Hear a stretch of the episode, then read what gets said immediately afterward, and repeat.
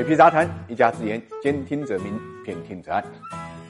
在中国啊，有一个让炒房客有去无回的城市，这就是长沙。那这也让长沙呢成为全国楼市调控的优等生，不仅引得深圳、东莞等一线城市来学习，而且还得到了顶层住房管理部门的肯定。我们看到，最近住建部印发了建设工作简报，以“长沙市落实主体责任，稳妥实施房地产市场平稳健康发展长效机制”为题目，对长沙在房地产市场调控方面的经验给予了充分肯定，并且向全国推广。那么，问题是长沙到底做了？什么能够让他受到这么高的赞誉？其实简单总结一下，就是反炒房的态度非常坚决。我们看到呢，长沙二零一六年呢推出了楼市调控的一点零版本，二零一八年呢又升级为二点零版本，限售的力度是层层递进的。从最初的两年升级为商品房，满四年方可上市交易，并且对二套、三套的限购条件变得越来越严苛，规定购买二套房必须在首套房拿证四年之后，并且按照百分之四的税率呢征收契税。与同时呢，堵住人才购房的漏洞，规定专科以及以上学历人才必须满足在长沙工作二十四个月才能买房。可以说，从限购、限售、限贷、限价。等方面全方位调控，几乎堵死了炒房客的生存空间。更为关键的是，长沙不仅对炒房客狠，对自己也狠。为了杜绝人为制造的住房景区，长沙市政府采取了持续放量的土地供应政策。大家都知道，为了高价卖地，地方政府呢大都与倾向于限制供应。从这一点上来看，长沙在遏制炒房上的魄力是不小的。当然了，这也让它成为全国唯一一个因为房价低而被投诉的城市。二零二零年，长沙住房呢均价只有一万块钱左右，远低于同等级的中西。不省会，但是值得注意的是，长沙模式虽然好，但是可能也仅适用于长沙。单单就土地供应政策这一条，可能就不适用于北上广深这样的一线城市，因为大家都知道啊，这些城市土地呢实在是太紧张了。